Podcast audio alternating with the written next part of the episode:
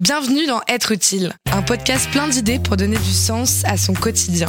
Être utile est un podcast de grande contrôle réalisé avec le soutien du service civique. Antoine Orange, 20 ans. Être utile, c'est quoi? Qu'est-ce que ça veut dire? Être utile, c'est euh, pouvoir aider les autres. Dans le cadre de ma mission, notamment, c'est euh, aider les, les associations étudiantes, pouvoir les aider dans leur gestion associative, dans ce qu'ils font au quotidien. Dans quel domaine as-tu choisi d'être utile?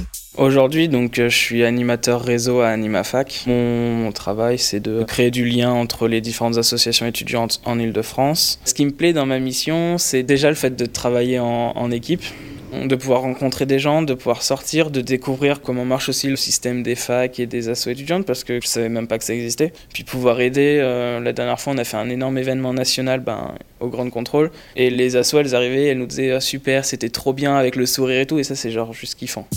Comment tu en es arrivé là faut savoir que j'ai eu mon bac avec un an d'avance et du coup j'ai enchaîné direct avec des études sup, sauf que ça m'a pas plu du tout. Moi ce que je voulais faire c'était des statistiques dans le sport. Je suis euh, ultra, j'adore le sport. Le premier semestre était très cool, c'était des maths pures et dures, et le deuxième semestre c'était énormément d'informatique, euh, du codage, euh, et ça, ça m'a pas plu. C'était rédhibitoire. J'ai passé six mois en UT que j'ai arrêté. Ensuite, j'ai fait une année blanche. Je me suis réinscrit en fac de sciences et ça m'a pas non plus plu. Je commençais à me perdre un petit peu dans mes études, à perdre confiance en moi, etc.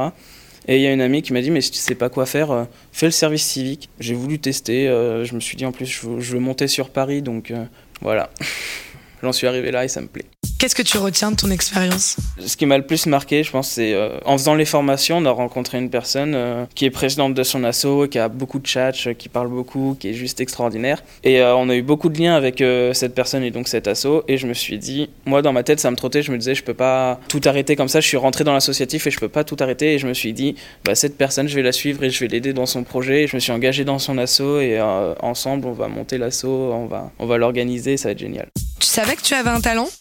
Étant donné que j'avais complètement perdu confiance en moi euh, sur ces trois années où je m'étais perdu, me dire euh, en fait je suis complètement capable de parler aux gens, euh, ça peut être idiot, hein, mais rencontrer les gens, leur parler, pouvoir leur apporter quelque chose, et même en soi organiser des événements, des ateliers, proposer des activités et, et les construire, ça c'est des choses que j'aurais jamais pu penser faire.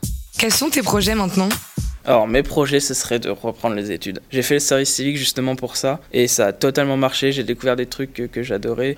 J'ai retrouvé la motivation de faire des études. Je me suis même rouvert des portes que je m'étais moi-même fermées. Du coup, ouais, c'est euh, reprendre les études, avoir un diplôme et pouvoir être utile aux autres. Quel conseil tu pourrais donner à ceux qui nous écoutent? De pas hésiter et de pas se limiter. Comme j'ai dit, je viens de Lyon, j'étais à Lyon l'année dernière et je me suis dit, je vais aller sur Paris. J'ai fait mes demandes sur Paris, j'avais pas de logement, j'avais rien et il euh, faut saisir les opportunités clairement.